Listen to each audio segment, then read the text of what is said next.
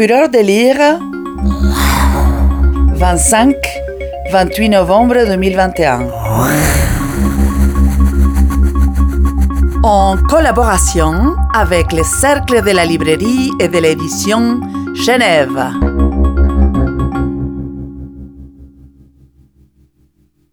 La lecture, c'est c'est quelque chose de très très silencieux, quelque chose qu'on fait tout seul à la maison avec l'auteur. Et puis quand, j'ai commencé à publier, j'ai tout de suite eu l'envie de faire autre chose. C'est-à-dire, je me suis dit, tiens, il y a une autre chose que j'aime beaucoup faire toute seule, sous la couette ou euh, un peu n'importe où dans la maison, c'est aussi écouter la radio. Euh, et j'ai essayé, depuis que j'ai créé cette maison d'édition, donc je suis Valérie Solano et j'ai créé une petite maison d'édition qui s'appelle les Éditions des Sauvages, qui existe depuis 2008. Euh, je me suis dit, je vais mélanger toujours, dans la mesure du possible, le son et les textes. Alors ça donne en partie des textes c'est merveilleux parfois quand des, comédiens les lisent, y compris quand les auteurs les lisent, parce que c'est tout, tout ce travail sur l'oralité qui devient une voix dans le livre et qui doit redevenir une voix qui nous accompagne. Et en fait, c'est un peu pour ça que, j'ai commencé à faire de l'édition. Alors, ma maison d'édition, Les Sauvages, on se demande bien pourquoi ça s'appelle Les Sauvages. Alors, ça, c'est mon petit euh, élément personnel, c'est parce que ma famille qui vivait euh, dans le canton de Vaud, au bord de la forêt, on les appelait les sauvages. Je me suis dit, c'est bien. Comme ça, on amène des gens, chacun vient avec son histoire, et puis on reste quand même un petit peu sauvage. On va pas devenir, euh, on va pas se formater. Ça, c'est pour le nom de la maison d'édition, et j'espère avoir gardé cette idée d'amener des, des nouvelles voix des nouvelles histoires, des nouvelles manières de raconter dans cette petite maison d'édition, donc dans les livres. Quand on a une petite maison d'édition, eh bien, on doit faire des choix. Et ce choix, ils sont très difficiles. Hein.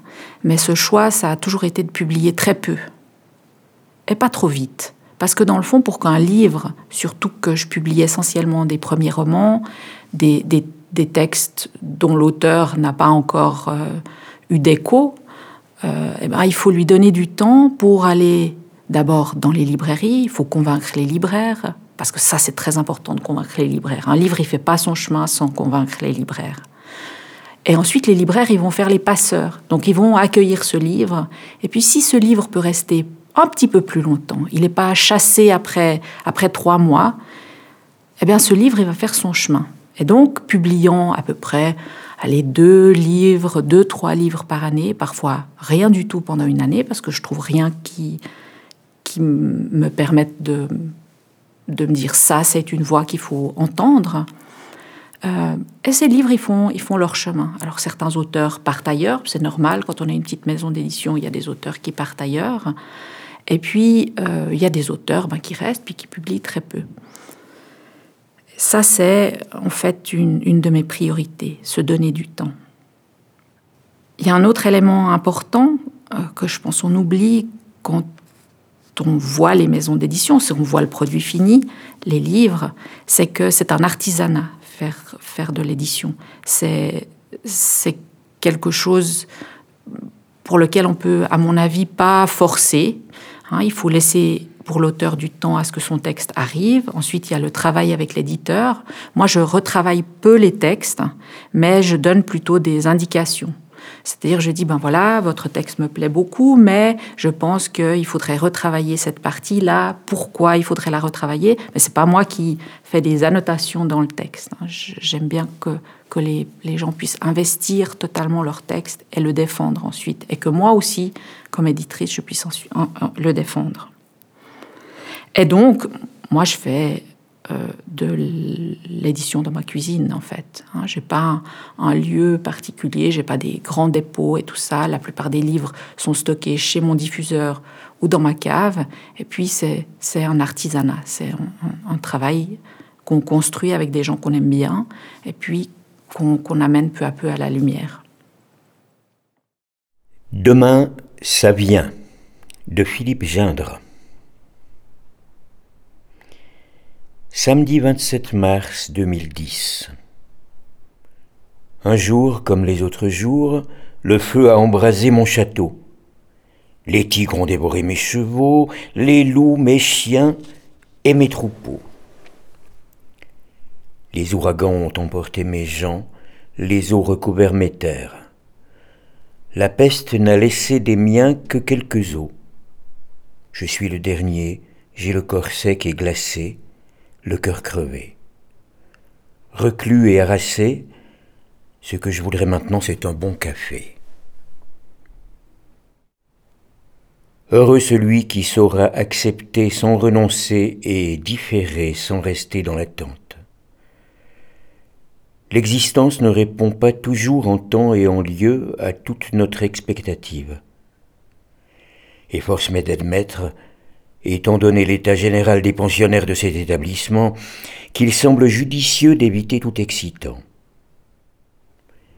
Néanmoins serait-il nécessaire de donner une appellation propre au breuvage qu'on nous laisse gracieusement à disposition, parce qu'il ne répond en aucune façon à ce qu'il serait légitime d'en espérer si l'on s'évertue à le nommer café? Bien sûr, il nous reste le choix d'en consommer ou non. C'est là sa qualité essentielle, pour ne pas dire unique. Être en libre service dans un endroit où, pour le reste, en matière de liberté, pas grand-chose qui mérite d'être signalé. Précisons cependant que si l'on ne nous autorise pas beaucoup, nous ne sommes forcés à presque rien non plus. Par exemple, les ateliers, libre à vous de refuser d'y participer. Mais comme ce sont les seules sources possibles de distraction, entendons-nous, cela reste très encadré, il serait idiot de s'en priver. Sans parler de l'objectif principal des activités qui y sont proposées, à savoir un certain épanouissement par la créativité. J'ai moi-même réalisé une pièce assez surprenante à l'atelier de poterie de mercredi, Quelques-uns de mes camarades s'en sont très honorablement tirés également, mais mon œuvre était incontestablement la plus représentative de l'état d'esprit qui règne majoritairement en ces lieux. Un postulat confus d'indéfini, aussi terne qu'approximatif. Il y a aussi un atelier de couture dont la dernière session fut un cuisant échec, puisqu'aucun d'entre nous n'a réussi, notons que personne ne nous en a tenu rigueur, à seulement broder ses initiales sur une serviette de table en trois heures. Et un atelier prise de connaissance de l'information auquel je me réjouissais de participer parce que j'avais ouï dire qu'il se faisait sur la base d'un support presse. J'ai pensé que nous aurions l'occasion de lire des journaux Imparfaite déduction, on nous a refilé des gratuites en nous demandant de bien vouloir nous en tenir à la page de titre, afin, je cite, de ne pas trop nous disperser. Nous en avons donc pris connaissance assez attentivement. Malgré un enthousiasme général évident pour un fait divers concernant un gars qui avait loupé son suicide mais réussi involontairement à tuer la concierge, L'infirmier qui dirigeait l'atelier nous a instamment suggéré de commenter un article sur l'industrie des enlèvements en Amérique latine. Quelqu'un a demandé si le pays spécifiquement concerné jouxtait le Venezuela, où il avait passé des vacances inoubliables, bien qu'il lui fût difficile de préciser exactement combien d'années auparavant. Il pouvait toutefois nous donner de précieuses indications sur les endroits à visiter impérativement pour le cas où l'un d'entre nous souhaiterait s'y rendre dans un avenir proche. Sans que je sois capable de narrer par le détail l'enchaînement de la conversation, nous en sommes venus à nous prendre de bec à propos du sens de rotation du tourbillon lors de l'évacuation de l'eau dans un évier dans l'hémisphère sud. Étonnant. Il semblait que chacun défendait juste le droit d'avoir un avis personnel sur quelque chose. En tout cas, nous n'avons pas pu aborder d'autres sujets ce jour-là, l'infirmier ayant mis un terme avant l'heure à cet atelier, lequel, il faut en convenir, et ce malgré les précautions prises, s'est avéré un brin dispersé. Autrement, quand il n'y a pas d'atelier, l'ambiance générale est assez proche de celle d'un dimanche de pluie au purgatoire. Nous regardons la télévision en fumant des cigarettes l'une derrière l'autre, faisons les cent pas dans le couloir de l'angoisse, entreprenant une excursion jusqu'aux toilettes. À heure fixe, nous passons à la salle à manger où l'on nous sert un repas de clinique, fade et réchauffé. Suite de quoi, pour ceux qui souhaiteraient reprendre l'activité absorption massive de nicotine en espace clos, retour à la salle téléfumée, où l'on se ragaillardit, après tout, d'une tasse de cet ersatz chicoré. Nous regardons, euh, voyons plutôt ce qui passe à l'écran. Il est très rare que quelqu'un pense seulement à changer de chaîne. Ce que nous attendons, c'est la distribution de médicaments puis que leurs effets se fassent ressentir, sans parler que par monosyllabes.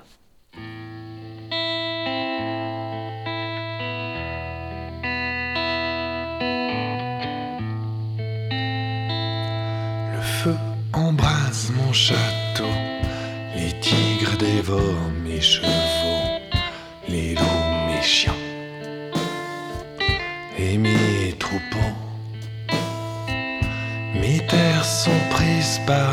La peste n'a laissé des miens que quelques os.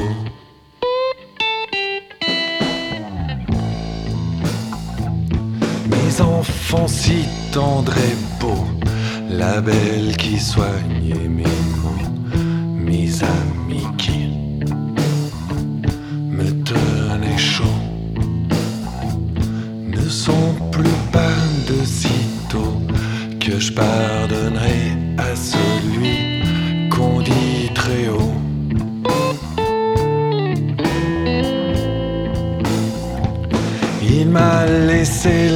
dernier sur le sol sec et glacé, le cœur crevé.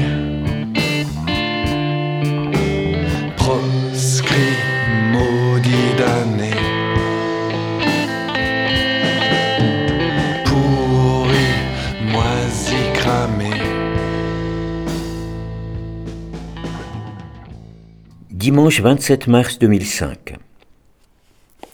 Quatre petits Mickey tout juste majeurs montent sur la scène. On a envie de leur dire qu'ils devraient être couchés à l'heure qu'il est. Et voilà qu'ils vous balancent un roc qui vous arrache les oreilles d'abord, puis les tripes. Je ne fais que citer. Le type a vraiment écrit ça dans son article. Mais je n'aurais pas eu l'occasion de m'en gargariser bien longtemps. Les copains m'ont viré sans autre forme de procès. La mayonnaise prenait pourtant foutrement bien. C'est vraiment stupide. Même si je dois bien avouer que je ne me suis pas montré aussi concerné qu'il l'aurait fallu ces derniers temps. J'avais l'esprit très occupé, entre autres par Alicia. N'empêche que c'est un trou tordu. Évidemment, le blaireau qu'ils ont mis à ma place a l'immense avantage d'être anglophone et de savoir jouer de la guitare alors que je pratique le yaourt et que l'instrument que j'ai appris, ou, disons que l'on m'a fait apprendre, est le piano. Pas très punk, d'accord. Le bleu des origines. Christiane Antoniades Menge. 1955. Maman absente. Depuis la fin de l'été, maman ne vient plus le samedi. Je ne sais pas pourquoi. Mes grands-parents et ma tante disent Elle viendra la semaine prochaine. Encore toute une semaine? Mais que c'est long.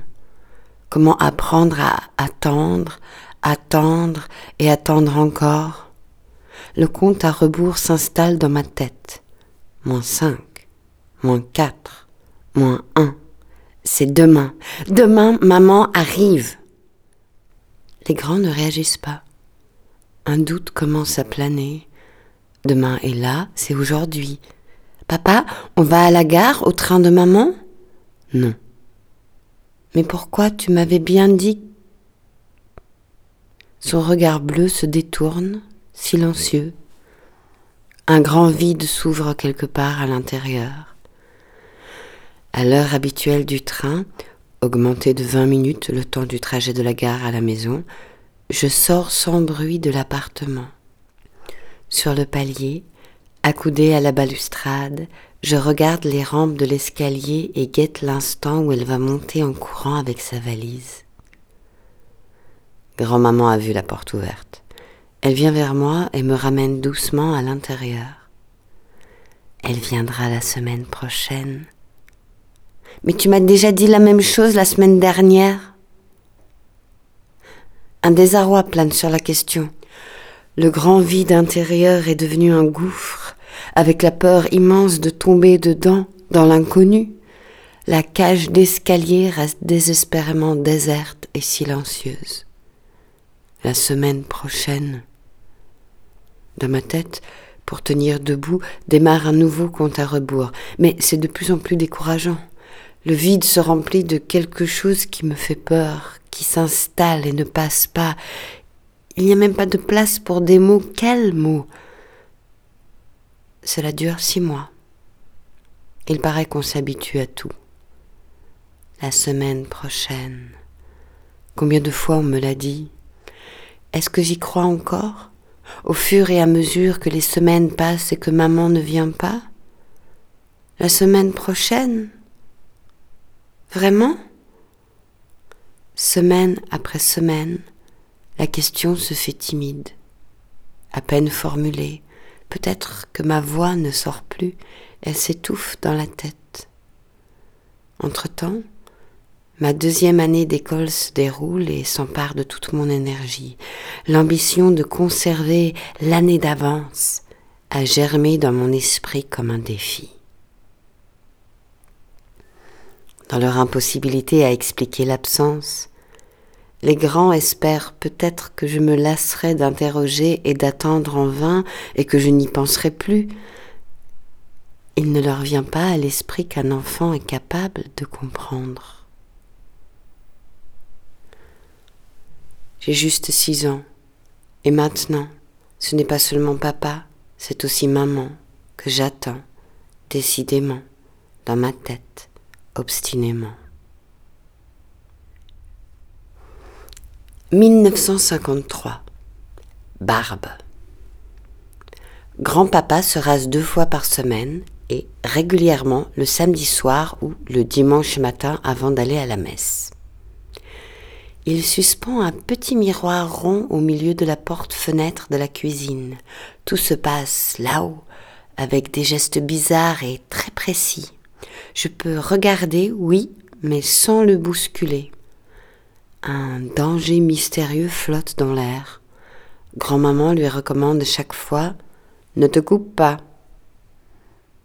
Dans un petit bol monte une mousse qu'il répartit sur ses joues et son cou avec un blaireau d'un mouvement tournoyant. Son visage disparaît petit à petit sous le nuage de mousse. L'instant est magique, c'est lui et pas lui en même temps. Et surtout, ce moment ne dure pas longtemps. Je me dandine d'une jambe à l'autre car l'opération rasoir va commencer. Toute cette mousse me fait rire et mon rire est contagieux. Je le vois sourire sous le nuage blanc. Alors, il pose sur le bout de mon nez une petite pointe de mousse. C'est le clou. Je cours dans une autre chambre en appelant grand-maman pour qu'elle vienne avec moi devant le miroir de la grande armoire. Maman, regarde. La lame du rasoir va et vient avec un petit crissement sec. Silence absolu. Je regarde, un peu anxieuse. Il ne doit pas se blesser. Arrive la touche finale. Après le linge humide, le passage sur la peau d'une pierre pâle et translucide. Enfin, son visage est frais et doux comme du velours. C'est un bonheur de l'embrasser. 1953, Faux sommeil. Je grandis avec mes grands-parents. Ils ont, lui et elle, respectivement 60 et 50 ans au moment de ma naissance. Maman m'a confié à eux quand je n'avais que deux ou trois semaines. Elle travaille à Berne. Elle vient passer les samedis et les dimanches avec nous. Tous les quinze jours, nous rejoint aussi ma tante, qui travaille plus loin, dans le Jura, à Basse-Cour. Le monde des grands est très intéressant.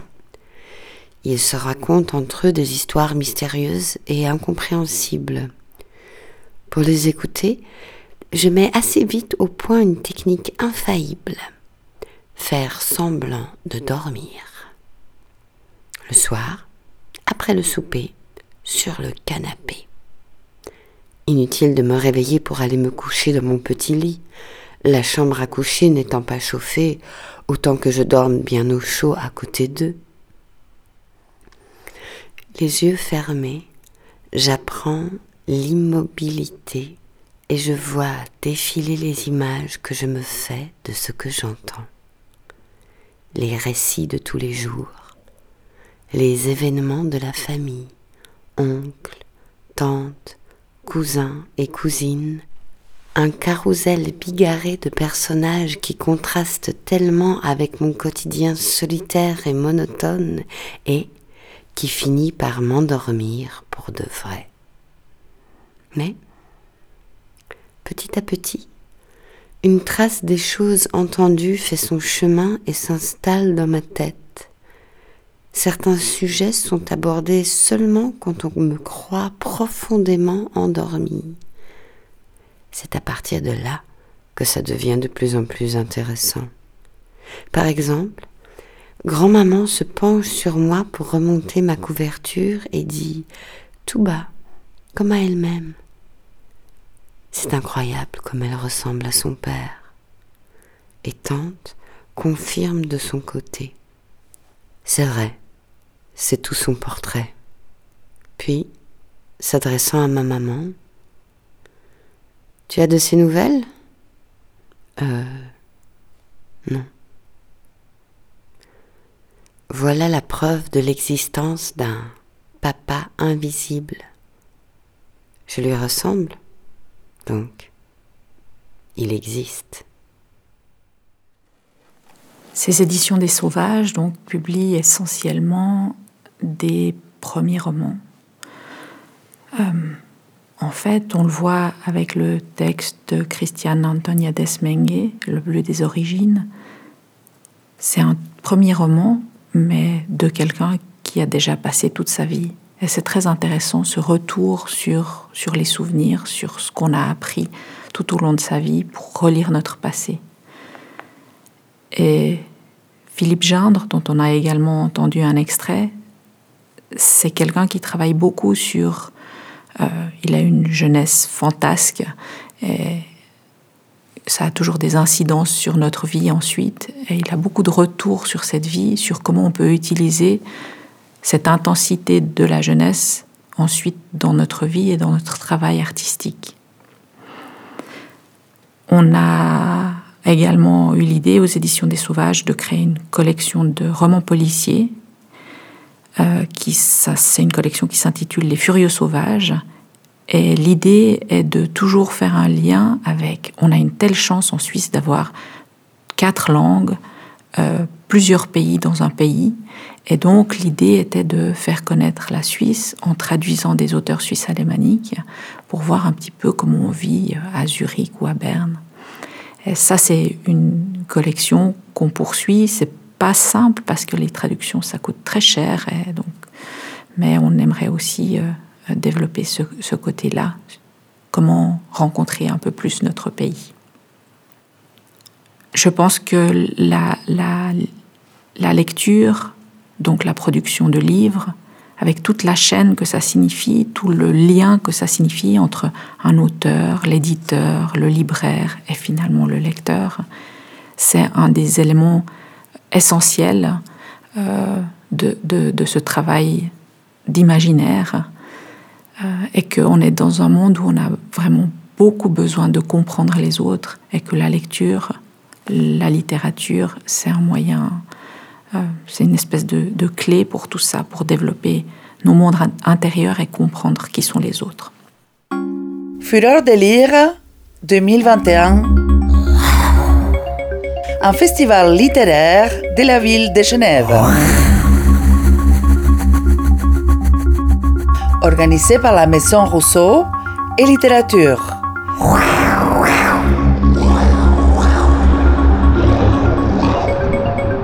25-28 novembre 2021.